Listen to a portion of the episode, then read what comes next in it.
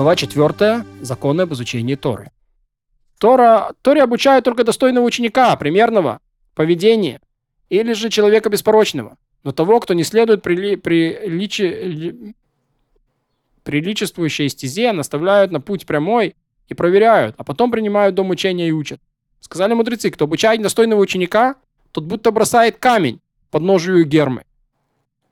Э, это такой был обряд, обряд языческих богов, что кидали камни. То есть вот такой ученик, который это самое, как будто ты пошел и поклонился этому идолу, которому кидали камни. Как сказано, подобен закладывающему метательную машину, груду камней, тот, кто воздает честь глупцу. Честь не что иное, как Тора, как сказано, честью наследуют мудрые. Вот. Эм, и когда преподаватель не следует приличествующей стезе, даже если он великий мудрец и весь народ нуждается в нем, нельзя у него учиться, пока не исправится. Как сказано, ведь уста служителя сохранят знания. Из его уст черпайте закон, ведь ангел Господа воинств он. Сказали мудрецы, если похож преподаватель на ангела Господа воинств, то черпайте из его уст закон. Если же нет, то не учитесь у него. Как обучают? Преподаватель сидит во главе, ученики перед ним полукругом, чтобы каждый видел преподавателя и слышал его слова. Не должен преподаватель сидеть на стуле, когда его ученики сидят на голой земле. Либо все сидят на земле, либо все на стуле. Раньше было принято, что преподаватель сидит, а ученики стоят. Но еще до разрушения второго храма установился обычай, позволяющий ученикам сидеть. Преподаватель может обучать учеников лично, либо через толмача, когда толмач стоит между преподавателем и учеником. Преподаватель говорит толмачу, а тот повторяет его слова так, чтобы услышали все ученики. Да, надо понять, что такое толмач. Толмач это человек, который переводил э, древнееврейские тексты на арамейский язык, другими словами, переводчик. Когда ученик спрашивает у толмача, то есть у переводчика, тот, тот переспрашивает преподавателя. Преподаватель отвечает толмачу, а толмач отвечает спросившему.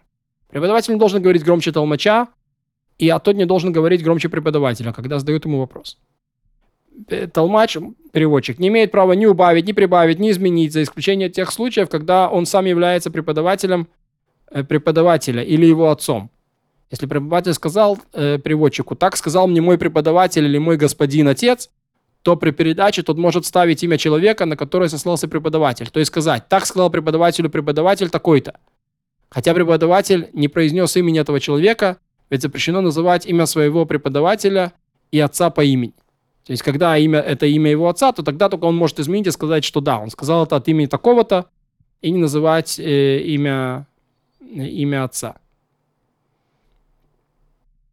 А, вот. Если преподаватель объяснил что-то ученикам, а они не поняли, то не следует преподавателю злиться на них раздражаться. Пусть повторит и объяснит непонятное столько раз, сколько нужно, чтобы все поняли закон во всей глубине. И не должен ученик говорить, что он понял, когда на самом деле он не понял. Он обязан переспросить еще раз, даже несколько раз. Если же преподаватель разозлился на него и говорит раздраженно, ученик должен сказать ему, преподаватель, это Тора, и я должен ее учить. Но способности мои ограничены. Нельзя ученику стыдиться своих товарищей, которые поняли все с первого раза или со второго. А он только после многократных повторений. Ведь если он будет этого стыдиться, то выйдет из дома учения таким же невеждой, как и вошел. Поэтому говорят ученики, говорили мудрецы прежних поколений, стеснительный не ученик, а педант не учитель. Так следует поступать, если ученики не поняли материал из-за его глубины, из-за его ограниченности из, или из-за ограниченности своего ума, э, но если преподаватель заметил, что они не поняли, поскольку невнимательны к словам Торы или ленятся, он обязан разгневаться на них и пристыдить их словами, чтобы относились к занятиям серьезно. И об этом сказано «держи учеников в страхе». Можно не понимать, но нельзя относиться пренебрежительно и поэтому не понимать. Поэтому не следует преподавателю вести себя легкомысленно в присутствии учеников. Не следует шутить при них, есть и пить с ними. Пусть боятся его и уважают, и таким образом быстрее усваивают знания. Не задают вопрос преподавателю, едва он зайдет в дом учения, но ждут, пока он соберется с мыслями. И ученик задает вопрос сразу, как зайдет он, но только когда сядет и успокоится. А, но, зада... но не задают два вопроса одновременно. Не задают преподавателю вопросы из другой области, в которой он, а только из той, которой в данный момент занимаются, чтобы не поставить его в неловкое положение. Преподаватель же имеет право запутывать учеников вопросами и действиями, совершаемыми перед ними, чтобы сделать их мысли острее, чтобы проверить, помнят ли они, чему он их научил или нет. И, конечно, имеет он право задавать им вопросы из той области, в которой в эту минуту они не занимаются, чтобы подстегнуть.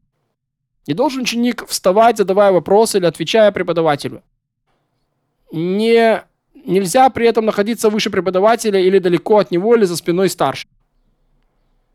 Нужно задавать вопрос только по существу, и только богобоязненность должна быть причиной вопроса. Нельзя задавать более трех вопросов одному знатоку. Если вопросы возникли у двух учеников одновременно, один по теме, один не по теме, то отвечают на вопрос по теме. Если один практически, один не практически, отвечают на практически. Если один о законе, а другой о толковании, отвечают вопрос о законе. Один о толковании, один о предании, отвечают на вопрос о толковании. Один о предании, один о методе от легкого к строгому, отвечают на вопрос от легкого к строгому. Один о методе от легкого к строгому, один о методе равный, равный покрой, э, это такие методы, которыми изучается Тора, отвечают методе от легкому к строгому. То, что называется кальвахомер или кзирашава. Так начинают с кальвахомера.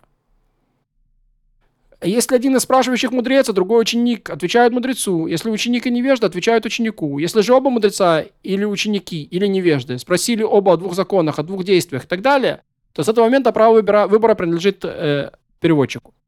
Нельзя спать в доме учения. Если человек дремлет в доме учения, то его мудрость разлетается на, на клочки. И об этом сказал Шломо мудрости своей. «И рванье наденет дремлющий». Говорить в доме учения можно лишь о словах Торы. Даже когда кто-нибудь чихнет, нельзя пожелать ему здоровья в доме учения.